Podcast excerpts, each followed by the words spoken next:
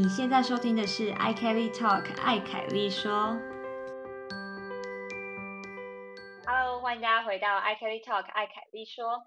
今天是第二季的第一集。那首先我要跟大家一起来欢迎我们的新的一个 partner，叫做子琪。嗨，子琪。Hello，自己家耶，我们就在自己家加那个后置音效。好，跟大家介绍一下，子琪是我在德国认识的一位好朋友。那他对于 podcast 还蛮有兴趣的，所以呢，我就邀请他来跟我一起录制第二季。所以呢，他至少会陪伴我们走过整个第二季。好，那我们在这一季呢，有准备一些新的单元跟一些新的想法来跟大家聊聊。但原则上呢，我们这一季是走一个轻松谈话路线，那就希望可以让大家听到一些呃我们在德国生活的一些日常琐事以及一些观察。然后子琪呢，他就跟我一样是这一季的主持人，我们就是双主持，然后一起聊天这样子。好，谢谢 Kelly 邀请我来，就是做这个 podcast。其实我完全没有就是特别，因为我也是一个没有什么特殊专业的人，在就是在德国当个小 乳蛇。但我想要帮观众问说，为什么？请问 Kelly 为什么停更这么久才回来？嗯哼，哎，其实真的停更蛮久的。我的上一集应该是在三哎四月的时候更新吧，然后再来，再来就差不多就夏天了，然后我就开始很忙。如果有有孩子的话，都已经生出来了。对啊，然后反正就是开始变很忙嘛，然后加上工作的东西有东西要赶，然后我自己的东西就生活上，当然我觉得的确有随着。那个日照时数变多，然后我就一直会想要往外走。然后我八月不是又去了克罗埃西亚一个月嘛，嗯，那旅行也是要准备的嘛，所以就变成我没有没有办法继续去更新。对，差不多就是这样子，所以就一直到现在，直到遇见了子琪，不是遇见了，直到你说，哎，我也想要做 podcast，所以呢，也催生了我继续更新的一个动力，可以这么说。嗯、你刚说直到遇见我，我以为你要跟我告白还是什么之类的，想说 太突然。好，对，那我觉得这差不多就是停更的原因了。那嗯、呃，当然这中间我也做了很多其他的东西，但是有一些我还想要先保密一下，就之后再跟大家说。对，好，好，那我觉得我们应该要让子琪来跟大家稍微自介一下。嗨，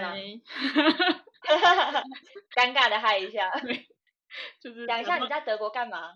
除了你刚刚说是一个小卤蛇之外，怎样的卤法？哦，我跟 Kelly 是因为在杜宾跟念书，就是一起念书而认识的，在杜宾跟大学念书。嗯、然后 Kelly 现在已经就是毕业了。离开这里，然后我就是还是继续在这里继续过我的硕士乳蛇生活。然后本来就已经够鲁了的我，因为疫情就是什么都在家里面，所以就像我今天到现在还穿着我的睡衣的啊，中真的假的？现在已经下午两点半了，然后我就是从早到晚穿的衣服都是一模一样的。哎，所以今天录 podcast 是你今天最重要的事情。对，可以这样说吧？可以。对，就是没有其他的行程了，除了就是上课，但上课也都在电脑前面，就是对，也不用换睡衣。不用开镜头吗？就是呃，大部分人都不会开诶，虽然老师都会说我鼓励大家开镜头，嗯、然后 OK，他不能要求，对不对？对，他就说就是对。当然不能要求你们，就是到结果大家就变成一开始大家很积极，就是一开始疫情一开始的时候，大家听到老师说哦鼓励大家开镜头，然后大家就马上开镜头，然后很积极这样子，就说哦真的，对对，就是就算我在家也要有参与感。然后一年过后，我觉得大家就已经放弃了，老师每次说哦我鼓励大家开镜头，然后但但是我当然不能强迫大家，就是以大家舒服为主，然后大家就真的很舒服的不开镜头了，就是听听就好。对啊，这样谁要开镜头？对啊，就我觉得大家有点就是对被这个整个疫情影响，就觉得哦，我已经反正已经撸了一年了，就继续这样子吧，不要再强，嗯不要再逼我做任何事了，就这样。真的会有影响哎、就疫情这一年一直都在家的话，的确，我觉得尤其心情应该蛮受影响的，然后又一直在同一个空间里面。对我其实一开始这个疫情一开始的时候，因为我不知道你有没有这种感觉，但我觉得毕竟就是在国外，你身为一个外国人，你本来就是因为语言加文化就是完全不熟悉的环境，所以呃，我一开始的时候，我其实蛮蛮开心，也不是开心，就是 我蛮我蛮适应一开始的疫情的状况。相对于在台湾来说，就在这里的环境跟就是交友圈本来就比较难打入嘛，就是因为各种对各种层面的原因，所以你本来就已经够难打入这当地的生活了。所以我每次疫情前呢，我每次看到大家就是兴高采烈的，而且又因为年纪的问题，就是我们就也老大不小了，但是其他的那 些。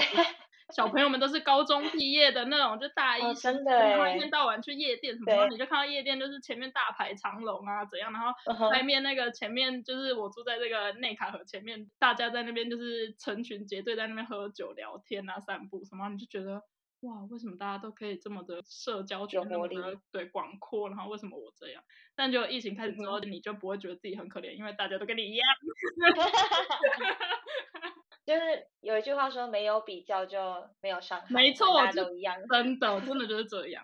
但是毕竟就是也不可能，就是生活不可能这样维持下去。所以现在过了一年多，快要两年了，你还是会觉得，哎，什么时候要过呢？真的好像需要出去走一走，出去接触一下人群。嗯，没错，对。好，最最近疫情又开始有点爆发，所以大家真的是要小心。哎，对呀。好，我们可以。定到我们的下一 part，我也想要请子琪现在跟我们分享一下你最近做了什么事情。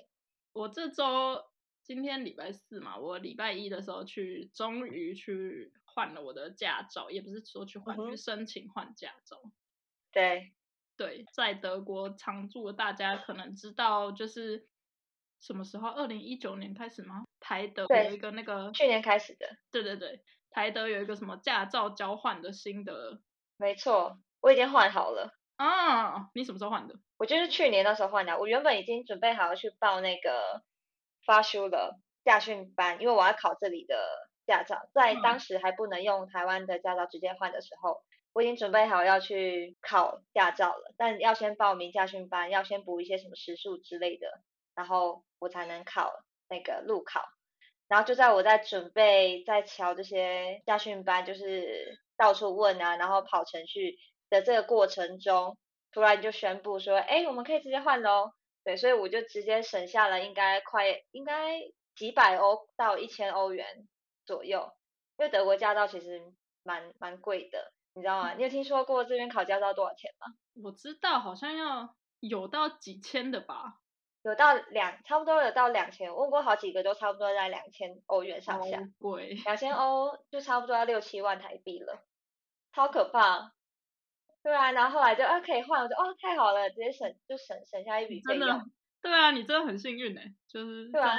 可是最好笑的是，你说你去换驾照，我其实前几天，像哎礼拜几啊？礼拜一我也又去了一次那个监理站，因为我要申请国际驾照。为什么呢？因为我要回台湾嘛，所以回台湾如果我要开车的话，我就要用国际驾照。嗯，因为我没有台湾的驾照了，我台湾驾照拿去换成德国的，所以现在是压在德国的那个监理站里面。哦，OK。对，所以我要回，我要自己回台湾要开车，我要换国际驾照，就是整个很傻眼。可是没办法，他规定就是这样。OK，所以你是在这里换了一个国际驾照，然后才能。在德国以外的其他地方开车，对，没错，包含台湾这样。超好心酸哦！你要回到我如果 我如果在台湾开车，然后被什么警察拦下来之类的，我还要跟他解释说，哦，不好意思，我是用国际驾照，可是我真的是台湾人，拜托你相信我的。要准备很多文件给他看，你就直接跟他讲德文算了，这样他就不会罚我了吗？你就是对，刚好顺便就刚好，然后也连英文也不会，就是什么都不会，我就只会德文。这是什么奇怪女子？会不会直接被遣返？对，好，你继续说，你换驾照然后对，然后反正对我就去换驾照，然后就像你讲的，因为这个这个这叫什么条约吗？还是协定还是什么？这个是它是就是像你刚刚讲的是要交换，所以我们的驾照被收走。它不是对，它不是拿来看一看之后确定哦，这是你本人，然后就把台湾驾照还给你，所以你的驾照是要被德国的那边收走。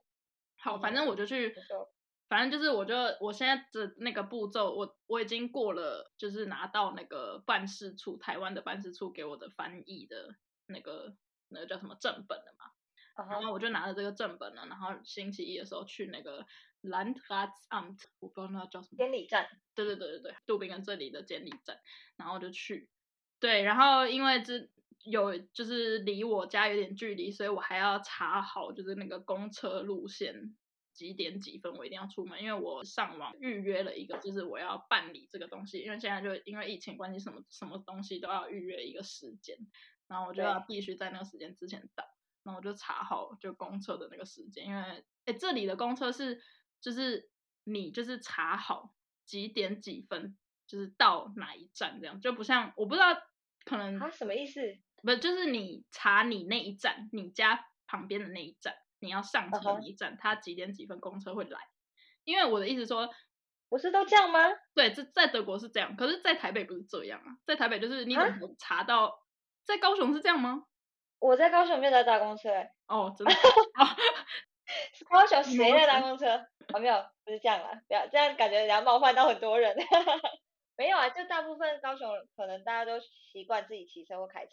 好，你继对续说，所以台北是怎样？台北是你不可能查到就是几点几分公车会来，他只会跟你说这一班公车，比如说一零一号公车，它每十分钟或每十五分钟会来啊会发车。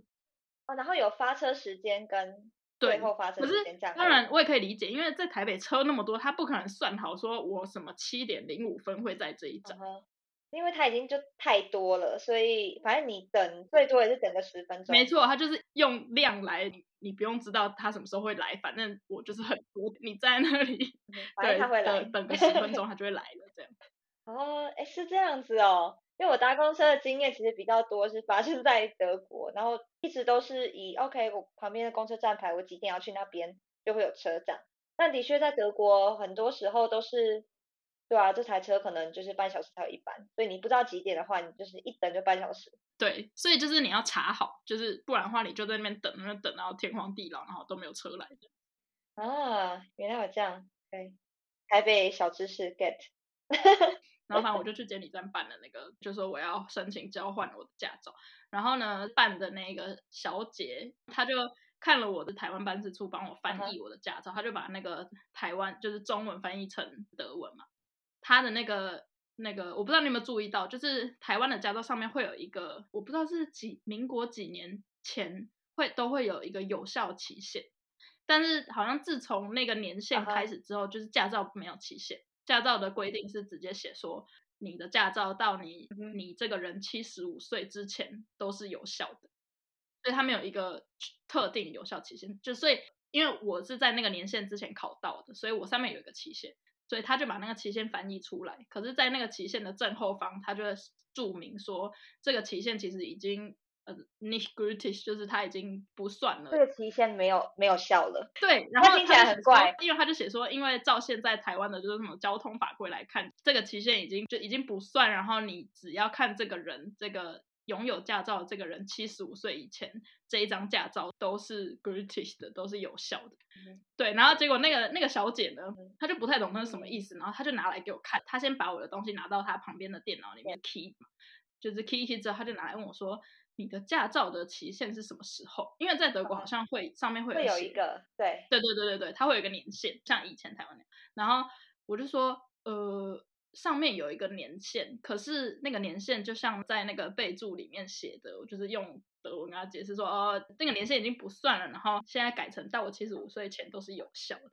然后他就他就有点愣住，他说好哦，然后就走到他的那个电脑旁边，然后我就看他愣在那边大概两秒之后，他就拿出他的计算机，然后就在那边想啊？说，他就看着我，然后跟我说。七十五，所以你的年是你出生一九九三加七十五，然后他就拿计算机在那边按，然后按完之后他就他就说好，然后就写在那个就是对，他就写在他的资料里面，然后之后嗯他把那个资料拿来给我确认嘛，确认完叫我签名，然后我就确认，然后就发现我的那个年限被写二零六八年，哇哦，你就是我未来人那么长的年限，你知道吗？就是 我现在现在才二零二一年，然后我要去想，就是你知道二二零六八感觉是一个，你知道就已经就可能到时候已经没有马路，你知道吗？我可能根本不需要驾 照，你在天上飞。对，二零六八，天哪！哎，很少就是想象这样的数字，哎，就二零六八的我们会在哪里？对啊，在开车吗？你有想象过，就是二零后面有一个什么二零二零以上的数字吗？我不知道，反正就是六八听起来是一个。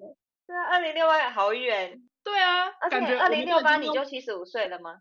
对对，他算出来是这样子已经说了我的年纪。哎，你刚刚自己就有讲你一九什么什么，哎，想知道你就自己往回转。好，好就这样，不想要再解释。对，反正我就觉得对，你看了这二零六八就开始思考人生吗？对，我就想说，哇，我的钱包里面现在有一张卡，就是代表我这个人的卡，上面写它的有效期限是二零六八，哎，然后 二零六八的时候我在干嘛？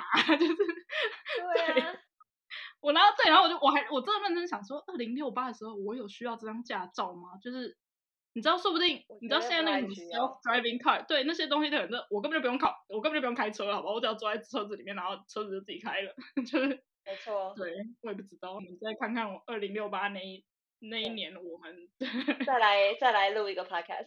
对，希望希望那时候我还活着。哎，不要讲这种话。然后反正我就顺利的在那边办完我的，也不是办完，你也知道，在这里的行政效率，你可能要等个一个月，你要等一个月吧。这就是我觉得很累的地方，就是你在监理处办完，他就给你他 key 好的东西，然后跟你说，因为你们这个协定是交换驾照，所以我们要把你驾照收过来去 proof 去验证真实性之类的吗？没错，就是验证它的真实真实性之后，会才会发给你驾照，所以驾照会、嗯就是你的你对你的台湾驾照会收在我们这里。然后呢，我 key 好的这个文件呢，他就印了几张，就是我的护照啊，我的那个台湾驾照，还有那个他 key 的那些东西，然后他就印出来跟我说，你还要把这些东西拿去给户政事务所那边，因为对，这个我那时候也有，我觉得很烦。对，他就说那边要负责就是验证你的这个身份，因为我们只是验证你的，比如说驾照或者是交通相关的东西。对，对，我就说，所以我的你的意思是我要再去那边预约一个 termin，预约一个就是时间去跟他验证的东西。他说哦，好，对，就是这样。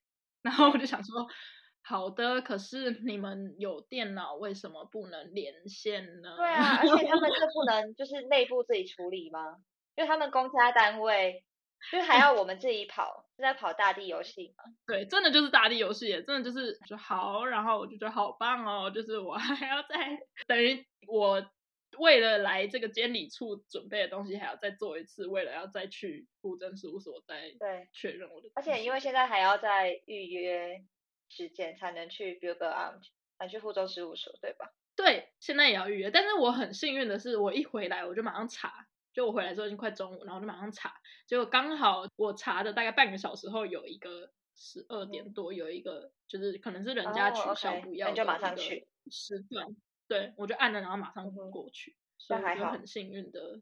但你知道现在，我不知道你之前在杜宾根的时候，你有没有经历过，就是因为疫情，然后要去换什么签证还是什么，然后必须去户政事务所的经验？反正就是因为疫情之后，以前是你可以直接想去就去嘛，然后去那边拿去现场拉那个号码抽号码牌。对，然后就坐在那里等到你的号码到了，然后你就去办。可是因为疫情的关系，他不让人家想去就去，他们的那个大门就是用那种什么电子还是什么锁起来。我星期一去办的时候，它是它有一个线上的那个预约的那个网站，所以你就在线上预约，然后就在线上直接看说哦哪一个时段是空的，你就赶快按，然后赶可以预约这样子。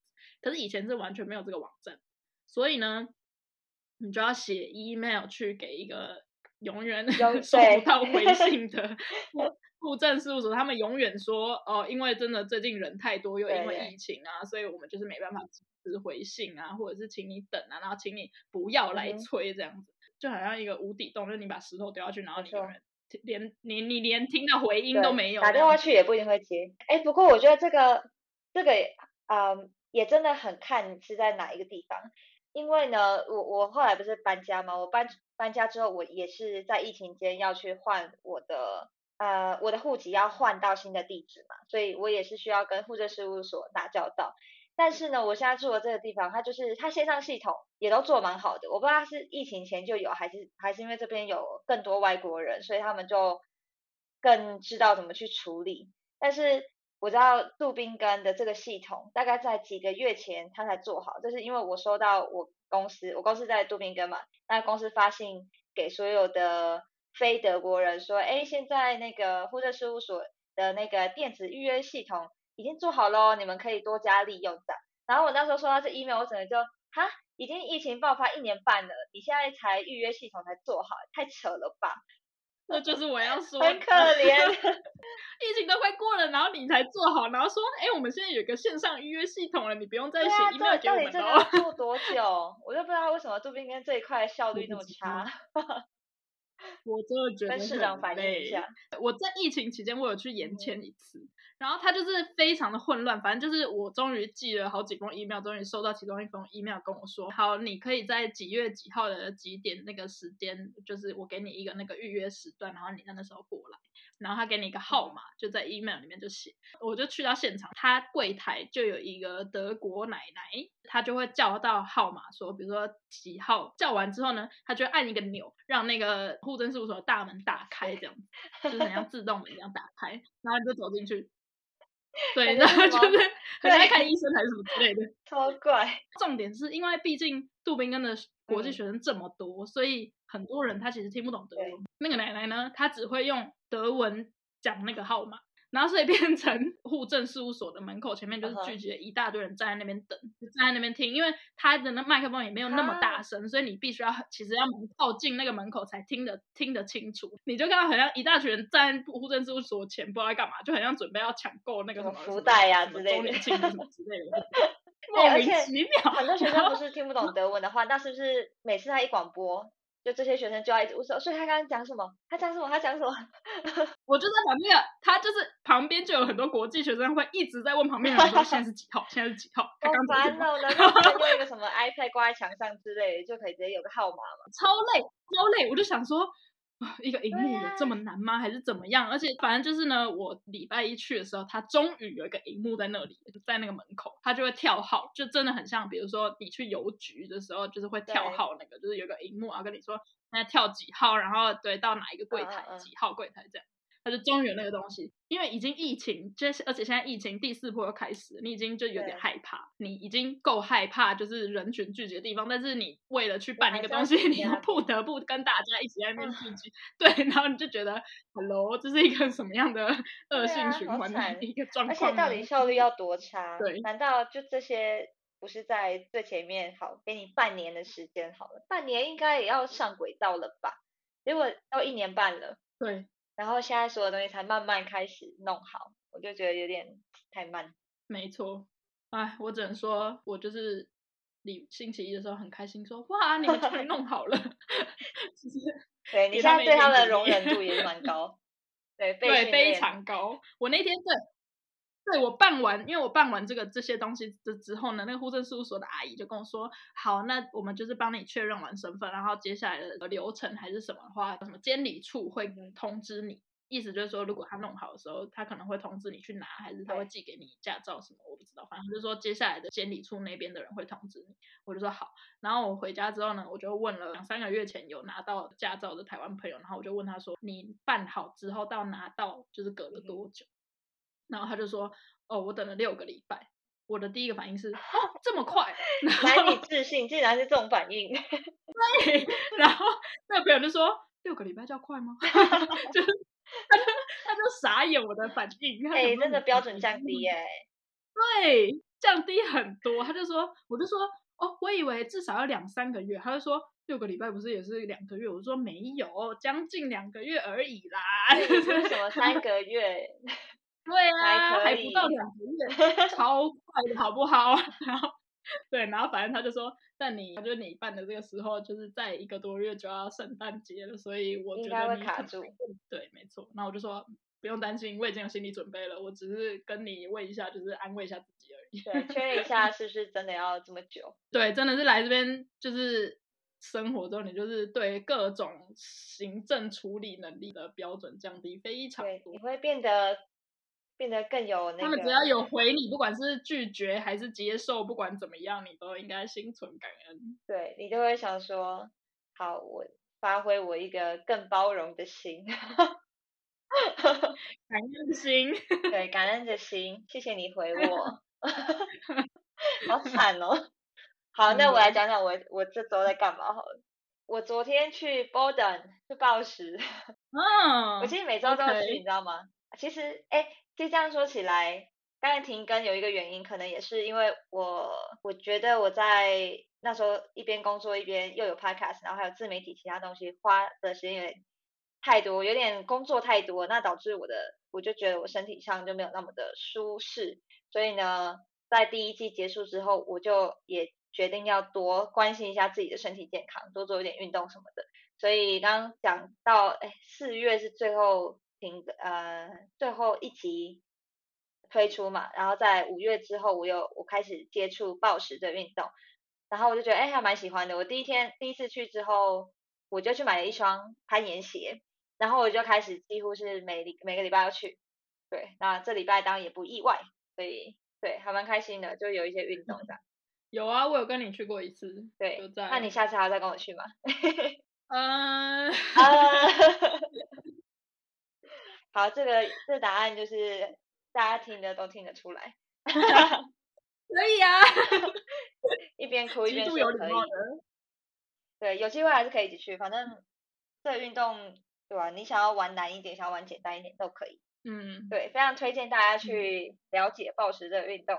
哎，但我有个问题是，德国暴食这个运动的热门程度是怎样？或者是你可以讲一下你你去的时候那个状况是什么吗？我觉得都通常都蛮多人的，除非我有时候会选那种吃饭时间去，这样就不会太多人。但是，一般正常的时间就都还蛮多人的，尤其是我觉得这个运动好像蛮多那种开始工作之后的人也还蛮喜欢玩的，因为他都会有很多下班之后去暴食的人，所以不是只有学生、大学生什么的。OK，对，所以晚上反而就整个攀岩馆很满，尤其是就不是暴食哦，还有包含就是攀岩，就是有安全绳的那一种，也会很满。因为我有几次就是晚上的时候下班后跟我我同事去攀岩，然后嗯，就是还要等，因为你还是要有一个安全距离，就不只是因为 corona，还有因为攀岩的话，你这条路线有人在爬的话，你不可能从它下面往上爬，就是太危险，所以它还是有一个安全距离。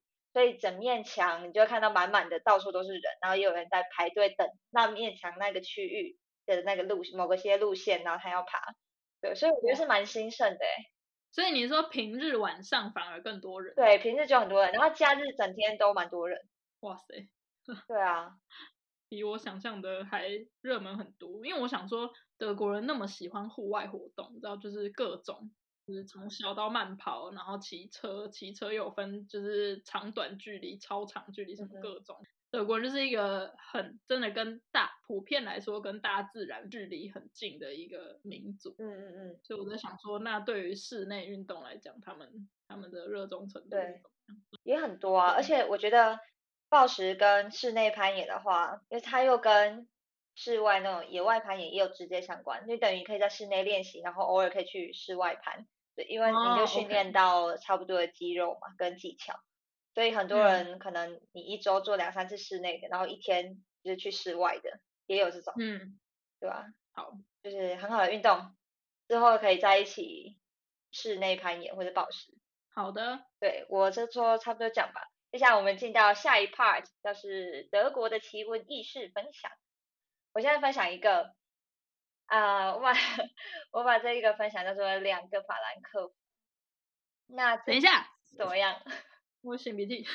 好，那我喝个水。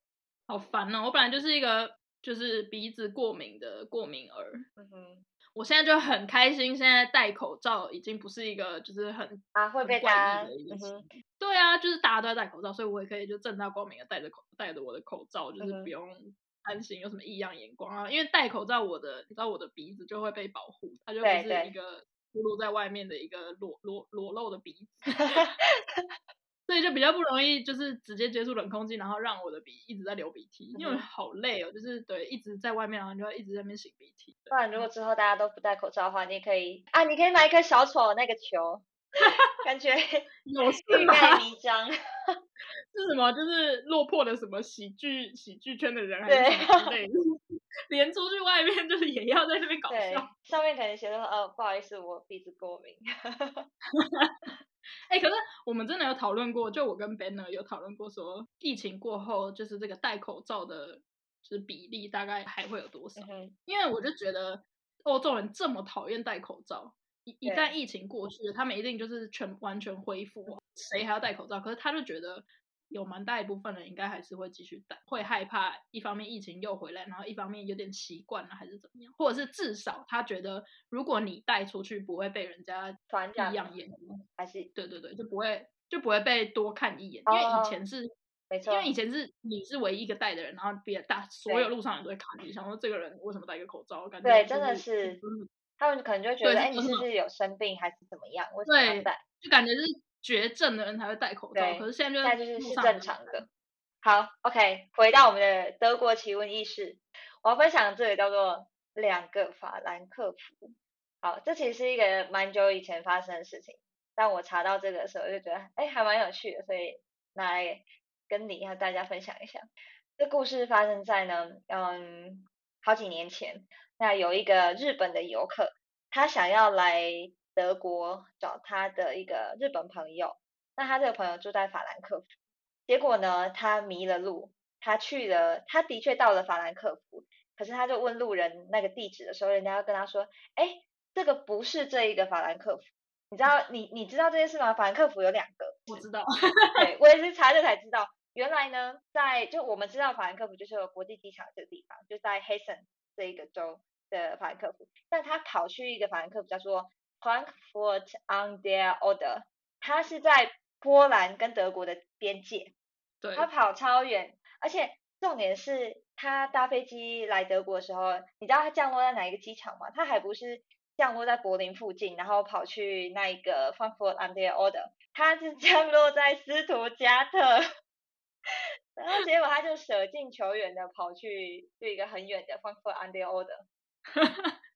所以他降落之后，他等于就是跨过真正他要找的法兰克福，对对他搞不好在那边转车。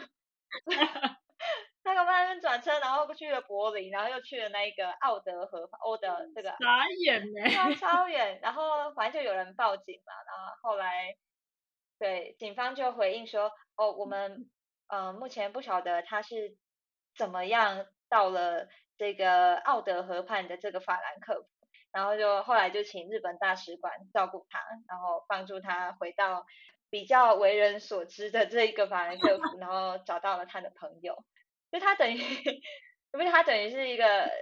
他绕绕了地球一周，就是已经先飞了大概一万公里来到德国，然后又在德国境内绕了大概来回一千公里才找到他朋友。真的很可怜呢。对啊，对，大什么寻亲记的概念？这个就是两个两个法兰克福的一个小故事，所以奉劝大家之后如果要找朋友的话，就真的很多地方有可能会有一样的名词，只是多了一些不同的后缀啊。像杜宾旁边不是有一个罗滕堡吗？嗯，但这个不是我们平常在讲说，哎，有一个有很大的城墙的那个罗滕堡，它的呃德文字可能又不太一样，但中文翻译都可以翻成罗滕堡。但一个是 Rothenberg，嗯 o b j e c t a u b e 一个是 a m e c a 所以它就会用呃城市名称加上它是在哪一个河畔附近来作为整个名称。对，所以你刚刚说的两个法兰克福也也是啊，不是吗？对啊，一个是 Frankfurt am Main，另外一个他跑错去那个波兰跟德国边界的那一个是 Frankfurt an der Oder。可是外国人可能就不知道嘛，对不对？像这日本人，他对啊，第一次来怎么知道 Frankfurt 有一百个？怎么知道？对啊，谁会知道？对啊还要确认法兰克福后面的那个副对啊，标是什谁知道要么？确认这个啊？提醒大家之后要确认好，你要确认好那个城市是在哪一条河旁边。没错，不然你迷路的时候，你可能就想啊怎么办怎么办，然后可能就要私讯 iKelly Talk，蛮有可能。你现在你你会变成一个人人版的失物招领，哦，有可能大家因为现在一直在 po 就是那个 现动说现在那个谁谁在哪一个谁去帮我把他带到真正的法兰克福还是什么的？哎，不是真正的，都是真正的别的法兰克福对。哎，我在想这个概念会不会很像我们就台湾到处都有什么中正路还是什么中山路？对，或是那个什么永和，永和里面有中和路，中和里面有永和路。对，就是 有一点这个概念，对，就是每一个县市都有一一模一样的一条路。对啊，那你这样去了，你怎么知道是什么高雄的中正路还是什么台北的中正路？都没看好的话，你就会跑错。没错，如果你只写路名，但是我觉得这还好，因为它是一个县市下面的，又有一个更细的东西。对。可是德国这真的很困扰，因为德国，然后接下来你就要讲城市啊，德国那么大，然后你就讲 Frankfurt。法兰克对，如果你连城市都那么容易让人搞混，真的是很迷茫哎。对，而且身为一个外国人，你遇到这种事情，你一定会超级那什么无所适从，然后真的很 helpless，就不知道怎么办啊。而且德国又那么大，你知道吗？就不是说，比如说台湾好，我不小心应该要去台北，但是我不小心跑到高雄，我可能搭个高铁什么的，两两三个小时就到。然后，但是。德国就是一个，你看光我们住的这个巴登 e 特 b 这个邦，就跟台湾的面积差不多大，所以对你不能跑错邦的话，你就是 要回到真正你在找的地方，不知道还要经过多久。就像你刚刚说，所以他应该至少又在那边住了旅馆一晚，然后隔天又搭了什么十个小时的车，才到真正的法兰克之类的。有够累，好可怜。有够。但他那时候的心情应该觉得有点有点法克吧。对，你说法兰克福检查，对对对，到了到了真正法兰克福还偷表一下，没错，心里觉得啊，法克来 到了，终于到了法克，见到朋友的第一句话啊，法克。好，那你要不要来分享一个德国奇闻异事？我没有什么奇闻异事，但是就是不是什么奇闻，就是我上上周看到一个。就是在南德报，就是 Deutsche Zeitung 有一个专栏吗？一个主题，它这一整页在讨论德国的住房跟租房的那个现况。然后它的主题是 wohnen wir，就是我们怎么住，是这样吗？然后他就在讲说，根据统计，德国在欧盟的国家里面，国民的住宅自有率，就是你住的房子是你自己的的这个比例。是全欧盟里面倒数，对对对，最低的。这一页还蛮有趣，它就是用很多那种很像懒人包里面会出现各种图表跟什么，就是不是只有字，很简单的就可以看到它整理出来所有东西，全部把它画成什么树状图还是什么之类的圆圆饼图。然后他就写说，就是对有有一个有一个比例还蛮有趣，就是他说德国是平均五十一趴人住在自己买的房子，哇。对，等于一半的人住在自己买的房子，一半的人是用租房的。对，这样是不太？这比例应该不高吧？因为我觉得台湾应该是超过超过五十一。对，我有查台湾，呃，这个是二零一九年的数据，然后台湾二零二零年的住宅自由率是八十四点六十六八趴。哈？对啊，快要到八十五了，哎，很高。对，差应该说这比率差很多了。差很多，就是。对，德国只有一半的人住在自己的房子，然后台湾有将近八十五趴的人住在自己的房子，而且台湾房价还那么高，你知道台湾人压力有多大？真的，而且我觉得对于年轻人来说，一定都会有那一种哈很绝望，就是我到底什么时候才有办法买得起台湾的一一套房子？而且对，因为我们的文化就是你的不管谁，不管你的成就怎么样，不管你做什么，你大部分年轻人的梦想都应该要是以后要买到自己的房子。对。很多是这样，没错。对，就是一个对，毕竟也是文化差别，就是因为在德国没有这种没有这种文化，就大家觉得你一辈子就租房也没差，就是没有人规定一定要 对有自己的房子才算成功或什么。对，然后他就在讨论说为什么德国比例那么低，他列出了两个原因。第一个原因是因为呃德国的有一个税叫不动产转让税，应该是这样，Grunderwerbsteuer，就是蛮高的。就是在欧盟里面算是蛮高的，所以这个这个是说，如果我买房子的话，还是我卖房子要交这个税？就是我买一栋房子，我要缴的税非常高。OK，对我之前甚至听说过，有的是甚至几乎是快等于你买那个房子的价格，这么高？怎么有怎么有这种事？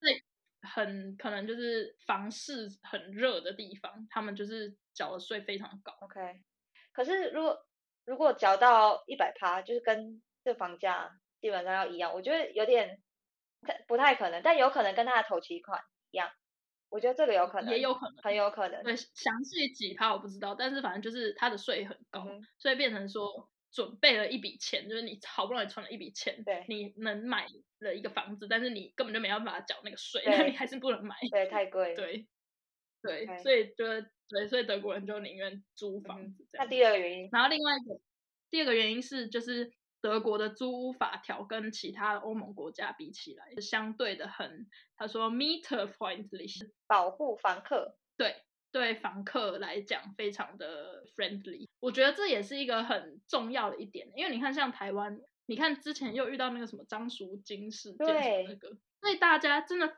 租房子的人很怕遇到那种不好的奥房东，对对对就是要求你一堆东西，很挑剔什么的，嫌东嫌西。就算了，有的房东甚至可能会直接就在你在家的时候突然走开门进来嗯或什么，就听听到超多这种我也有有听过。对啊，超可怕的。然后这种东西又很难去，就是跟他在那边走法院干嘛的，所以反正就是我看到这个报道，他就在检讨，不是检讨，就是反思 在讲，对，在讲这件事情，然后就觉得蛮有趣的。对，其实德国现在的房价也有在慢慢上升，虽然政府方当然很希望就可以稳定一下房价，毕竟是一个比较嗯社会主义福利的一个国家。对啊，对啊。哎，讲到房价，它这边还有一个数据，就是二零一八年的时候，他们定义说，在德国一个人他如果在呃冷租的花费上面，这里是不是要解释一下冷租是什么？就是，要解释一下。德国的房，哎，租房有分 kalt meter 跟 warm meter，就是冷租跟暖租嘛。冷租的话是单纯就是你租你那个房子的价格，然后暖租的话是加上电跟暖气水电、暖暖气，对，当然是这样。然后有可能还会加网络，就看情况。但通常暖租会是你最后为了居住在这付的那个费用。对对对，就是你实际上总共要缴的钱。所以在这里租房之后，他就会写他，比如说六百欧哼冷租这样子。对，然后他这里写说，在德国，如果你需要付出你四十趴以上的收入来支付这个冷租的话，一个月，对，那这个人就极有可能在贫穷的那个界限的边缘，就他有可能啊是这样。OK，对，他就说他有可能有 armutsgefährdend，这样怎么翻啊？有可能贫穷危机，濒临贫穷，就是对那种什么 濒临绝种的概念。濒临贫穷。可是如果你拿来看台湾的话，会不会觉得这个四十趴，感觉很容易就超过、欸？对啊，我就觉得四十趴哦，可是我觉得很多人都是这样啊，至少我现在年轻人很多都可能五六十趴都在为了在付房租，对啊，不然要怎么办，对不对？就所以感觉对我们来讲是一个就是因为你没得选如果在台湾对没得选择，然后大家都是这样，然后你就觉得哦，对啊，很正常啊。可是我觉得就真真的大家，或是至少我会想要也警惕自己，就是要把这种这个四十趴记在心里，就是要注意自己有没有花太多钱在居住上。嗯，对，因为我之前也有看类似的报道，也是四十趴的数字，当然是越低越好，但是超过四十的时候就真的要注意。对，大家可以自己算一下。是在德国是这样子的比例。嗯哼，对，那在台湾的话，大家可能就可以算你的租金，但不含水电费的情况下，有没有超过四十趴？好，我们要不要把其他的提问意识留到下一集？可以啊，就是这算是我们的试讲集吗？呃，我们这集就是 是正式的第一集。我知道，我知道。对，我想说你该不会想说我会把这集删掉吧？不会哦。没有，我是想说，如果因为这毕竟是我们的第一集，也其实也是我的第一集，真所如果欸有什么讲处女秀，就是讲的不够 好，或者是怎样，就是或是太拉嘞，可是我们本来就是在拉嘞，所对以那还好啊。大家有任何 feedback 的话，可以欢迎留言，我会认真的倾听大家的建议。好，最近真的很冷欸。对啊，哦，我们刚刚不是讲到，我刚刚其实觉得要开录的时候，我觉得房间很冷，我不知道是因为要开始录的，就是我不知道可能身体分泌了一些什么肾上腺素还是什么，就是哈、要录要录，有一点小紧张，然后导致我就觉得好冷。现在又还好，你一个问题，你睡觉的时候会开暖气吗我睡觉会开、欸，？OK，因为我就是跟一个德国人在同一个屋檐下，然后呢，我普遍听我现在听到的状况是，德国人都不会在睡觉的时候开暖气，可是台湾人都会。啊不开不是就是很冷吗？对，可是他们会在睡前就把它关掉，因为他们就觉得睡觉开着，一方面就是很他们觉得很浪费暖气，对，然后另外一方面是太热了，怎么睡？太热。台湾人就嗯对，然后台湾人是完全相反，台湾人会觉得这么冷要怎么睡觉？对啊，还不想要睡到一半被冷醒。对，然后就差很多。我觉得，就我觉得他们可能也是冷习惯或怎么样，因为我认识好至少跟我同一个屋檐下的这位德国人，嗯他就是我们家的你知道暖气纠察队，我每次听说他是纠察队。因为它就是因为我们家的暖气是一个，它是有一个就是温控，然后你可以看到那个现在家里室内温度多少的一个地一个小荧幕，然后那个荧幕下面就是可以转暖气，你就是想要希望你现在，比如说我现在室内温度是比如说二十度，然后我希望我的暖气到二十一度，你就转到二十一度，然后你的它就会慢慢帮你加温加到那个。对，我现在十一月开始已经那么冷，我们已经看不到十度，就没有已经没有十位数以上的温度，所以家里现在都是十八九度而已。他就是一个非常不怕冷的人。然后他又觉得暖气就是只要开到一定的温度就好，然后你就可以把它关掉，就是不然就太热，然后又很浪费。一定的温度是几度？你们家都转到几度？我们家转到二十，二十差不多。我现在平常是十九，那如果觉得很冷的话，我就会调二十，然后再转回来，类似这样。对，然后我我我被训练到，因为我之前一开始来的时候，我想说二十度也太冷了吧，就是你知道夏天的时候，那个我们的冷气还至少有二十五度，冷然后热水就整个快冷死这样。对，然后我又是夏天出生的小孩，然后我就觉得好冷哦，为什么只能看到对，好，夏天出生有关系。你记得你出 生的时候，出生的时候很热哎，我的满头大汗的被生出来，因为很热才 哭的吗？妈，好对热，快点给我冷气！你在心里呐喊。对，然后最多最多可以二十一度，嗯然后他就是一个，他就会时不时去 check 那个荧幕上面，只要二十度他就把它关起来，就这像一个纠察队，你知道吗？因为我我刚来的时候，我一直会想要把室内温度调到，比如说我不知道有没有办法调那么高，什么我会希望它有什么二五之类的，因为这样我就可以穿着短袖，然后我也不用穿袜子什么的，我没有这个习惯。对，然后现在是有啦，真的是一个习惯，因为我们很少在家里就是会穿到那么多，然后就是包裹着自己在对啊家，里走我就觉得在家里还要穿袜子，就是我又不是要出门，为什么要穿袜子？可是 对耶，我跟你讲，我也没有穿袜子的习惯，可是我也是来这里才养成在家穿袜子。因为我都会被念啊，就是所有的德国人都会说 k a t i e 可不可以去穿袜子？拜托，我看不下去。我说啊，怎没么了吗？我也是，我也是，我自己也是，你说在家里会冷，可是你就觉得穿袜子是出门才要做的事情，所以你就会我想到要穿袜子。没错，但是我每当我说好冷哦，然后德国人就会说啊，你谁叫你不穿袜子？然后我想说，这跟穿袜子有什么关系？对啊，为什么我要在家里还要穿袜子？对啊，真的是这样子哎、真的是文化差异啊。好，OK，我们其他的东西我们就慢慢的在之后的集数跟大家分享。好的。接下来要进行的是凯莉的工商时间。首先是德语吧，已经进行两期好评不断的 Deutsche Bar 德语吧开始招收第三期的团员啦。让德语家教带你一起讨论新闻时事，轻松无压力，就像和朋友聊天。我们安排不同的家教，让你能从不同人身上学到不同用语习惯和观点。一团有四个人，一月八号开始练习，有周六和周日的团，每周一个小时，持续八次。我们收团的人数是额满为止哦。接下来第二个是作文的批改，因为经常有人和我聊学德文的瓶颈，我发现没有人帮忙改错是一个蛮大的问题，所以呢，我就和德国的老师合作，打造适合德语学习者的作文批改系统。无论是单字造句、短篇小作文、长篇大作文，都可以交给我们批改。学习呢，我觉得是需要输入，而且更要输出，像是练习说出来啊，或是写作文，都是输出的方式。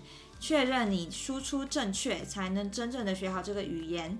有兴趣的话，就到资讯栏去看网址，或者是到 Instagram iKellyTalk 询问哦。好，今天就这样啦，谢谢子琪，也谢谢收听的各位，大家拜拜，拜拜。你喜欢我们今天的内容吗？别忘了留言告诉我们，或者是给我们五颗星的评价。你也可以透过 IG iKelly Talk 来和我们聊聊你今天听完的心得哦。